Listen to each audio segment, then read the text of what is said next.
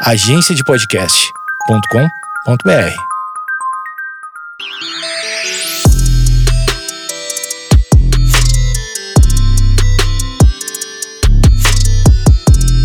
Olá, está começando mais um Vaginaria Podcast. Aqui você encontra conteúdo para libertar, acolher e divertir mulheres. Eu sou ex-louca e no episódio de hoje a gente vai falar sobre heterossexualidade compulsória, finalmente. Um tema muito pedido desde que só tinha índios no Brasil. Saudades.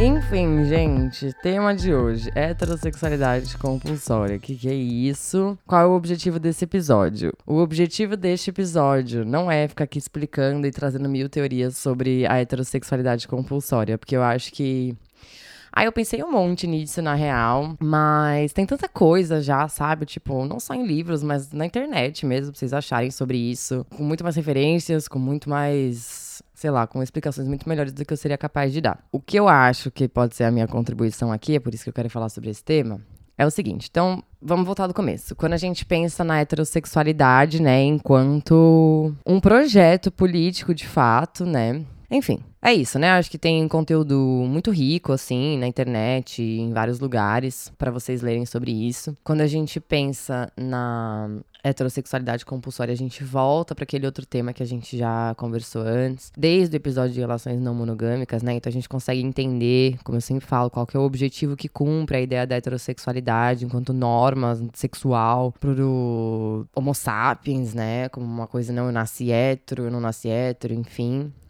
É, a gente sabe, por meio de estudos antropológicos e tudo mais, que a sexualidade do Homo sapiens ela não é inata, né? Rola um problema muito sério com esse negócio da sexualidade das pessoas, que inclusive, bom, eu posso começar minha narrativa falando sobre isso, né? O que, que acontece? Eu acredito que muitas mulheres se identificam com a minha narrativa e da minha vida que eu Vou contar. Que é assim, é o seguinte. Por mais que eu sempre tenha sentido atração é, física ou sexual por mulheres, eu nunca é, me vi num lugar como se eu nunca tivesse permissão de uma série de coisas para viver essas experiências afetivas e amorosas com mulheres, por uma série de fatores, né? Então, acho que cada um aqui tem uma história, cada um aqui tem uma jornada nesse mundo que conduziu a gente, né, a experienciar a nossa vida afetiva da forma que a gente experienciou e tudo mais. Mas é isso, né? Então, uh, dentro da minha jornada particular, existiram uma série de fatores que me conduziram a sempre experienciar uma vida afetiva heterossexual, né? Eu acredito que todo mundo, né, cada um tem a sua aí, que, que conduziu cada um para os seus caminhos hétero, gay, lésbicos e bissexuais e whatever nessa vida. E eu sempre tive essa sensação, né? Então sempre me, senti atraída sexualmente por mulheres. Eu me lembro de no ensino médio, quando eu tava no terceiro colegial, eu tive minha primeira amiga lésbica, né? E era muito doido, assim, porque eu sabia que eu tinha aquele desejo dentro de mim, mas eu via que meio que ninguém sabia lidar com essa amiga, né? Era uma coisa muito nova, assim, para todo mundo na escola. Então eu lembro que, sei lá, às vezes a gente ia pro rolê, sabe, juntava todas as meninas e para se arrumar tal. E aí meio que elas ficavam confusas, sabe? Ai, será que eu posso me trocar na frente dela ou não, tal. Enfim, uma coisa idiota, adolescente. Mas eu tinha sempre muito medo de as pessoas olharem para mim como olhavam para essa minha amiga, sabe? E isso foi uma coisa que por exemplo, dentro da minha jornada foi algo que me afastou de experienciar essas vivências. E aí, quando eu tinha 19 anos, eu comecei a namorar o meu ex que atualmente é bolsominion, mas na época era uma pessoa muito legal. E enquanto a gente namorava, a gente ficou quatro anos junto, existiu uma época ali, um período, em que eu precisei terminar com ele porque eu falei, eu tenho certeza que eu sou lésbica, tipo, não estou confortável nessa relação, tem algo errado, eu não consigo parar de pensar em mulheres, eu preciso entender o que, que tá acontecendo e eu preciso terminar com você por causa disso. E ele, como uma pessoa muito legal que ele era, ele falou, sim, você tem razão, é isso, fé. E aí, nesse meio tempo, eu falei, eu preciso sair com mulheres, tipo, eu preciso ter um date com uma mina pra eu saber o que que é, né? Como que é, o que eu vou fazer, como que acontece, né? E aí eu marquei um date com uma menina, só que foi tipo uma catástrofe.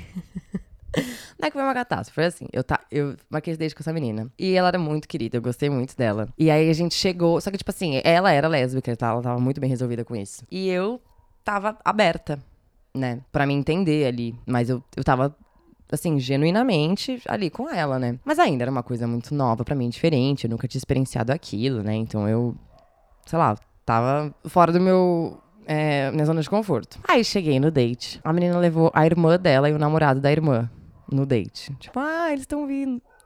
Aí eu.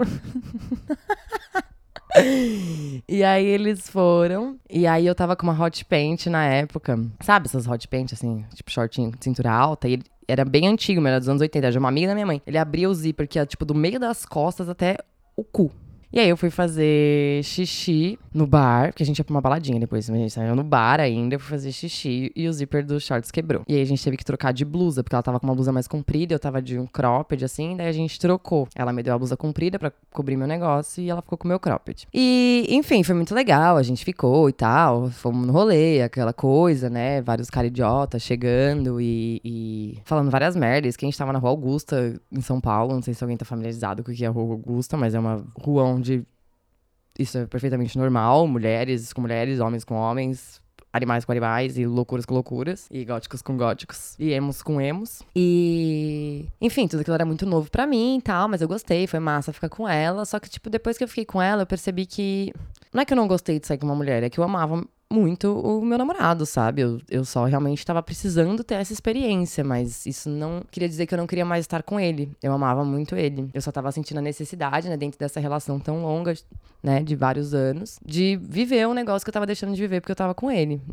Mas eu realizei que eu amava ele, que eu queria estar com ele, que não era essa a minha questão. Só que, tipo assim, Aí entra uma outra questão que a gente vai debater também, né? Tipo, a mulher lésbica que se apaixona em cinco minutos. Que isso também sempre foi um problema para mim. E ela obviamente, né, entrou nessa doideira, assim, de ficar muito apaixonada com um date. E e eu não tava nessa vibe, não por ela, mas porque eu amava meu namorado, enfim. E, e aí ela me chamou pra sair de novo e eu fiquei super desconfortável em negar. Aí depois ela falou que era pra gente trocar as porra das blusas que a gente trocou e eu não sabia muito bem o que fazer. E aí eu passei e deixei no, no prédio dela, porque eu tive muito medo de encontrar com ela de novo, porque eu não ia saber o que fazer. Eu não queria ficar com ela de novo, mas eu não sabia dizer não pra uma mulher, foi uma coisa super confusa. E eu me senti tão mal, tão mal de causar esse sentimento, sabe? De ver ela interessada em mim e depois ela aceitando que eu não queria mais sair com ela, sem eu ter dito, né, sem eu ter sido sincera, porque naquele momento eu nem consegui ser sincera, eu me senti tão mal, tão mal, tão mal que eu falei, eu não tenho direito de me relacionar com uma mulher de novo na vida. E desde então foi assim, né? Isso eu tinha. Eu devia ter nessa época uns 20 anos, sei lá. Eu pensei isso, tipo, eu não tenho direito de causar essa dor numa mulher. Porque, gente, homem, né? Tipo, foda-se, né? A gente não tá nem aí. Se eles derem pedir, se eles ficarem tristes, se eles chorar, se eles cortar os pulsos também, estão fazendo um favor pra humanidade. Agora, mulheres, não sei, foi um negócio que me pegou, assim, e eu falei, eu não tenho direito. Eu não sou lésbica, eu não sou bissexual, eu não tenho direito de me relacionar com mulheres e causar esse sentimento nelas. E eu me privei de viver essas experiências desde então, por mais que eu sempre tivesse vontade. E aí a gente entra num espaço hoje, que é muito complicado, que é quando a gente fala sobre a nossa sexualidade e falando especialmente da sexualidade de mulheres, isso é político, né? É, a gente pode entrar até na questão do lesbianismo político mais pra frente. Mas, é, quando a gente vê esse caminhar identitário, né, que, que tá ficando só mais forte desde de sei lá quando, desde que eu me lembre, é, a coisa virou como um. Né, tem, eu já vi feministas radicais, né, defendendo que a sexualidade é inata, então se você não é lésbica, você não é lésbica, se você não nasceu lésbica, você não é lésbica, enfim. Então isso, isso também contribui para que a gente se prive de viver experiências por entender que a gente está ocupando espaços que não são nossos. Um texto que eu gosto muito sobre lesbianismo político, eu não me lembro agora de quem que é, mas eu vou jogar aqui e vou descobrir, eu posso postar para vocês é, aqui nos stories depois, que é um texto que representa 100% do que eu penso sobre esse assunto, sabe? Então, tipo, partindo do, do fato de que a sexualidade não é inata, qualquer pessoa que deseje ter uma experiência diferente, né, afetiva ou sexual ou o que quer que seja, é, ela não tá roubando, né, a, a, a sexualidade de ninguém, ela não tá ocupando espaço de ninguém, ela tá só sendo ser humano e vivendo a experiência dela nesse mundo, né? Tão, tão cheio de complexidades. É, eu, eu concordo bastante é, com, com esse texto. É, não é da Adrienne Rich, é de, de, alguma brasileira, assim. É de algum. Não sei se é da Garra Feminista, se é da militância materna, não me lembro agora exatamente de quem que é. é enfim.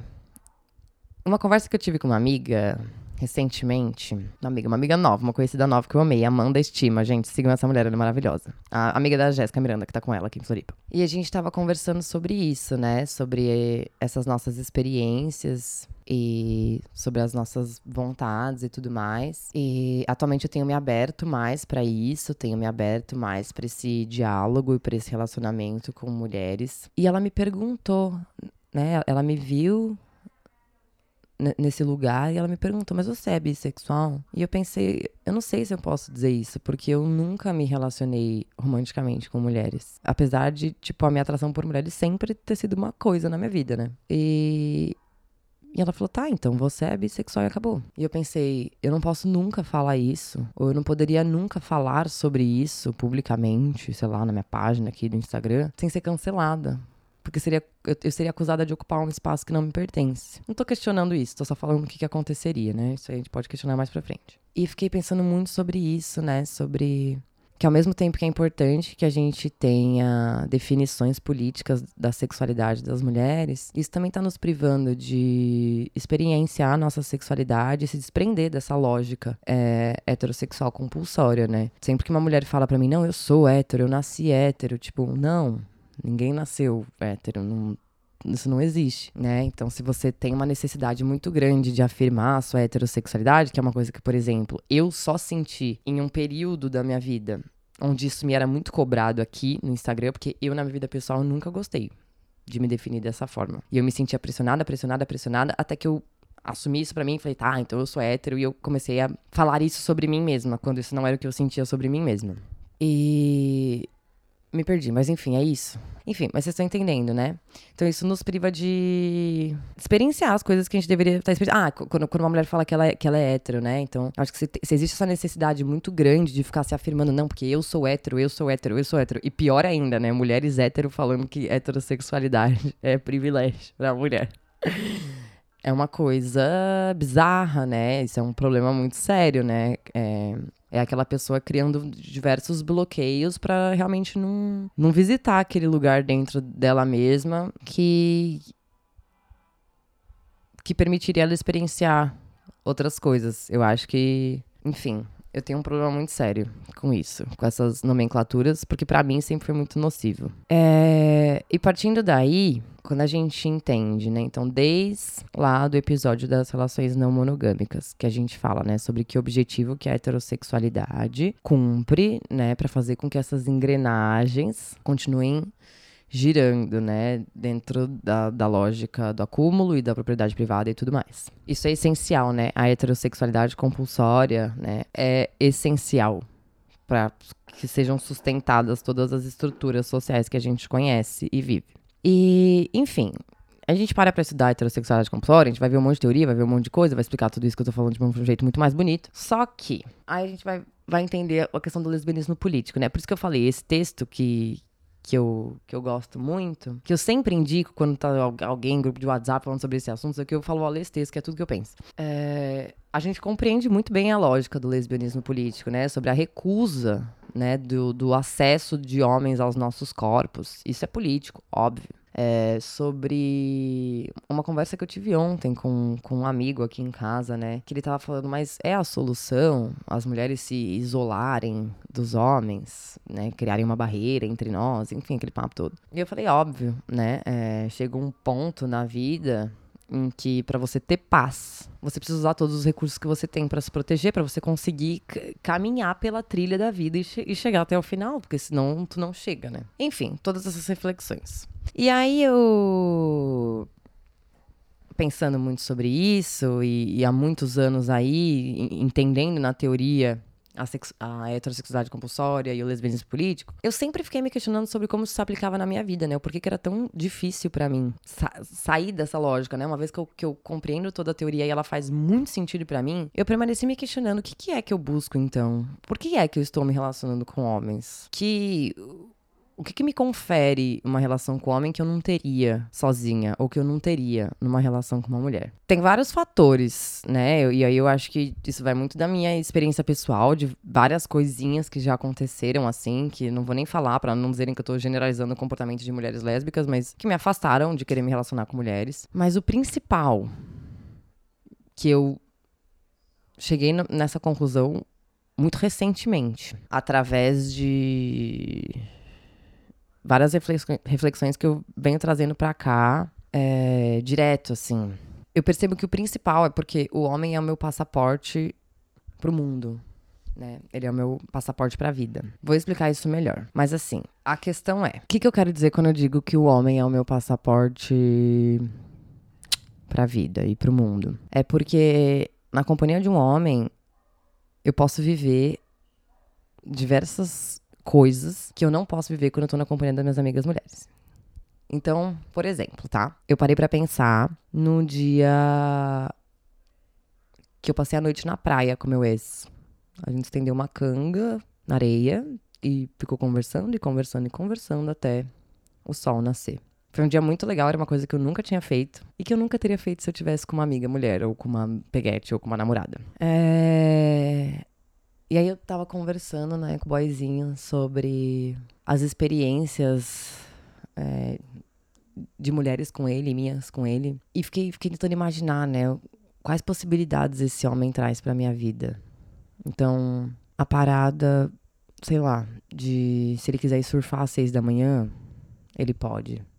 Se eu quiser ir surfar com ele às seis da manhã, eu posso. Se eu quiser ir surfar, supondo que eu surfasse, às seis da manhã sozinha, eu não poderia pegar a trilha pra praia aqui pra ir surfar às seis da manhã sozinha. Ou se eu quiser andar de skate à noite no- na costeira, ou se eu quiser andar de skate com ele na costeira, tudo bem. Mas se eu quiser andar à noite de skate sozinha na, na costeira, eu não posso. E aí entrei nessa, né?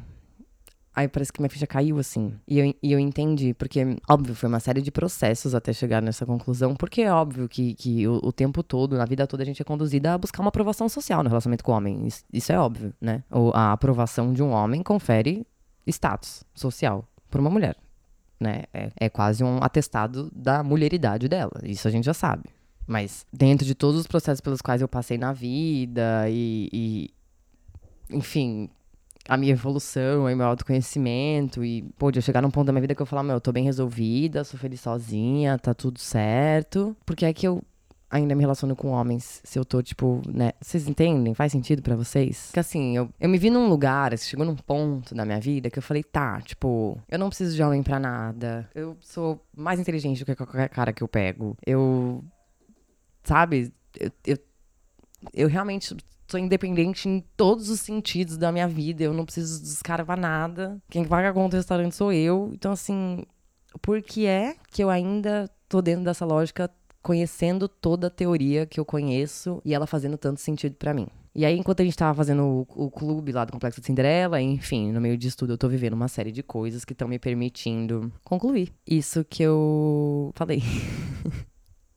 Vocês entendem quando eu falo que todas as estruturas que a gente conhece e que nas quais a gente vive dependem da heterossexualidade enquanto norma, né? Quer dizer, a gente precisa continuar sendo as bicicletas do mundo onde os homens são os carros no trânsito de São Paulo, que é a história toda que eu falo sempre. Inclusive foi interessante porque nes- nessa leitura do Complexo de Cinderela tem uma parte que um jornalista fala isso, né? Que a mulher ela vive no banco do carona, no carro do namorado. Foi uma analogia bem parecida com a minha, mas eu é mais ou menos isso, né? Quer dizer, uma mulher, e aí a gente pode dizer o quê?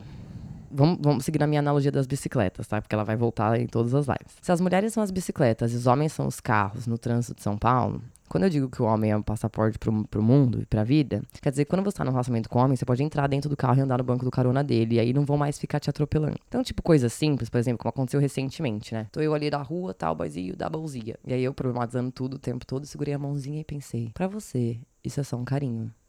Pra mim, é a garantia de que eu posso caminhar em paz, que ninguém vai encher meu saco e ninguém vai me violentar de nenhuma forma por respeito a você e ao fato de que eu sou sua propriedade. Por favor, segure a minha mão, continue segurando. Então é mais ou menos por aí.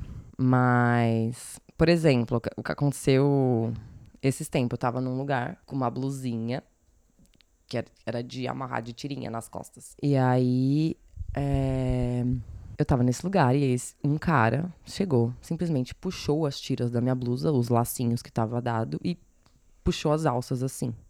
E eu segurei assim a blusa. E aí eu falei isso pro homem, e o homem falou pra mim assim: ah, é. Não pra esse homem, né? Pro homem aqui da minha vida. Eu falei, ah, mas se eu tivesse junto, não ia acontecer isso, que, que eu, eu, ia quebrar pau esse cara, que não sei o quê. Eu falei, mas se eu tivesse junto, isso nunca teria acontecido. Isso só aconteceu comigo porque você não estava junto. Nem você, nem homem nenhum. Porque se tivesse qualquer homem perto de mim, isso jamais teria acontecido. Então é.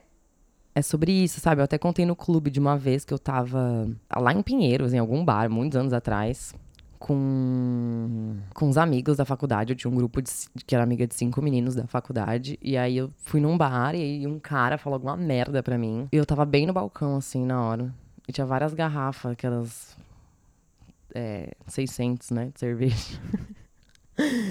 Ele falou meia merda pra mim, eu só estiquei o braço pra trás assim e tá, dei na cabeça dele com a garrafa saí correndo. Porque eu sabia que tinha cinco machos pra segurar ele se ele viesse pra cima de mim, sabe? Então é, é sobre isso. Quer dizer, eu teria feito isso se eu não tivesse cinco machos pra ir pra cima dele se ele viesse pra cima de mim? Eu não teria feito isso, né? Esse medo que a gente vive o tempo todo. Então eu não arrumaria uma briga no trânsito se eu estivesse na bicicleta, mas talvez se eu estivesse no banco do carona do meu namorado, eu arrumaria essa treta. É, é mais ou menos isso, né? A, a lógica da parada. E aí, quando eu pensei nisso, eu falei, não, entendi, então. Então eu tô condenada a essa merda mesmo, né? E aí, enfim, a gente desenvolveu mais essa conversa lá no Clube do Livro, né? Sobre é, pensar na vida que a gente quer viver. Então, quando eu falo sobre isso, por exemplo, sobre ir na praia às seis da manhã, ou sobre estar à noite na rua, ou sobre passar a noite na praia, são coisas que fazem parte do estilo de vida que eu quero ter, né? Faz, são experiências que eu quero poder viver. E é muito triste que eu não tenha essa possibilidade estando sozinha, ou com amigas, ou com uma namorada. Só que assim, entendendo que toda a estrutura, né, onde a gente está imersa, não me permite fazer essa escolha do eu quero viver essa vida, eu posso viver essa vida sem risco nenhum, o que que faz daí? Né? É, é muito complicado, é muito complicado. Porque é, o, o meu questionamento é sempre esse, né? Eu acesso muita teoria, compreendo, a teoria sempre vai fazer sentido para mim. Só que daí eu paro, penso. Ok, e como é que isso se aplica na minha vida, dentro de todas as minhas limitações emocionais e psicológicas, dentro de todas as minhas possibilidades, né? Como é que eu vou fazer? Outra coisa que eu falei para as meninas no clube, né? Então, eu tinha uma amiga que ela era doidinha, assim, que nem eu. Eu gostava de dar vexame na balada e fazer loucura. E a gente já fez várias coisas muito perigosas. Tipo, perigosas de verdade, assim. E a gente, quando a gente se juntava, a gente tentava muito ter a experiência dos homens no mundo. Isso era uma coisa que eu notava, sabe? Quando a gente tava eu e ela, a gente vivia o nosso dia como, como se a gente fosse homem. Sabe aquele mundo invertido? Teve uma vez até que a gente tava de carro e a gente saiu dirigindo por Florianópolis e assoviando e falando baixaria para todos os caras que passavam na rua. Que aqui acontece um fenômeno muito louco que todos os caras que andam de bicicleta são gostosos. Mas eles não estão em lugar nenhum, eles só, sempre só estão nas bicicletas nunca consegui explicar esse fenômeno. E aí a gente passava pelos caras de bicicleta e a gente ficava gritando e causando e nananã. E a gente foi numas três praias esse dia, acho que ela beijou umas dez pessoas na festa. E a gente parou no mercadinho para comprar cigarro. Eu fiquei no, no carro dentro, ela entrou no mercadinho para comprar. E quando ela voltou, ela voltou com dois caras. Esses dois caras entraram dentro do carro. A gente levou eles até a casa deles, que era ali perto. Largou eles na casa deles. E aí eles pegaram o nosso contato. Enfim, um deles foi quem me apresentou meu ex-namorado. Olha que tragédia. Mas assim. Você entende que poderia dar muita merda isso? Mas essas eram as coisas que a gente gostava de fazer quando a gente se juntava. A gente gostava de ficar muito louca, a gente ficava doidona no rolê, ficava rolando no chão do rolê, vomitava, ia parar na puta que pariu dos, da casa de sei lá quem. Tem vídeos da gente olhando uma pra cara da outra, falando onde a gente tá. Só que isso é uma coisa que é muito perigosa para mulheres. As mulheres não podem viver dessa forma. Não porque é moralmente incorreto, mas porque é muito perigoso. Né? E aí eu sempre pensava que é, com essa amiga, era a única amiga que eu conseguia viver as coisas que eu queria viver. Tipo, que outras amigas nem se permitiam, sabe, viver essas coisas. Eu não tinha, tipo, uns dia doido assim com outras amigas como como eu tinha com essa amiga, né? E a real é que era isso, quando a gente tava juntas, a gente vivia os nossos dias esquecendo que a gente era mulher e fazendo podridões de homem, porque essa era a nossa forma, talvez, de sentir que a gente tinha alguma liberdade ilusória, enfim, não sei. Mas é sobre isso, sabe? É Quando a gente tá com as amigas da gente, quando a gente tá com mulheres, que nem a, que nem a, a Lê, minha amiga, muito bem trouxe é, na live lá do, do Clube do Livro, né? Que, que se eu, enquanto heterossexual, vamos por assim, mas numa relação heterossexual, para mim é uma segurança segurar a mão do meu parceiro num lugar, para ela, enquanto mulher lésbica, é mais seguro ela soltar a mão da namorada dela, né? Então. é isso, assim. É... É, é, isso, é frustrante, porque você aprende, mas colocar em prática não depende só da sua vontade. Eu não tô aqui dizendo, ah, então vamos aceitar e vamos ser hétero e tudo mais. Eu tô só trazendo uma conclusão que eu tive sobre a minha vida e que demorou muito tempo para eu ter, porque demorou muito tempo para eu chegar num lugar onde eu realmente não fosse uma dependente emocional. E estivesse num ambiente emocionalmente neutro, por assim dizer, para eu conseguir enxergar qual era o real problema, o que era que eu realmente buscava naquela relação. Eu pensei muito sobre isso também no, na live que a Jéssica Miranda fez, né, sobre a poligamia e a monogamia, porque também tá sendo uma coisa aqui, como eu já falei, na minha vida. Mas eu vi que, e principalmente experienciando a não monogamia, e ainda assim preferindo estar com um parceiro só, eu entendi o porquê que eu preferi estar com um parceiro só, mesmo tendo a possibilidade de estar com outros parceiros. E tem a ver com isso, né? Então é. Quando a gente para e pensa, por exemplo, uma conversa que a gente teve, foi assim: é muito fácil uma mulher, quando tá num relacionamento com um cara, abandonar a vida dela e ficar vivendo só a vida dele. Porque é óbvio que a vida dele é muito mais legal, né? A vida dele tem um milhão de possibilidades que a vida da mulher não tem. E a gente se relaciona com os caras e a gente vai viver a vida deles, porque eles dão vários rolês, porque eles fazem várias doideiras, porque eles podem andar na rua à noite e porque sair com eles, homens confiáveis, né? Não, a gente pode sair sem ficar pensando nos riscos de sair, né? De ocupar espaços no mundo, enfim. Então é muito fácil uma mulher se relacionar com um cara e esquecer da vida dela e viver a vida dele, né? O que também é super problemático. E é algo que a gente tem que se policiar muito para não, não fazer, né? Aproveitar a oportunidade de estar tá ali ocupando esses espaços que eles ocupam, mas é, entendendo o porquê que a gente está fazendo isso. Então é isso. Até a próxima semana que eu vou inventar mais alguma merda pra falar aqui. Tá bom, gente? Beijo, boa noite pra todo mundo.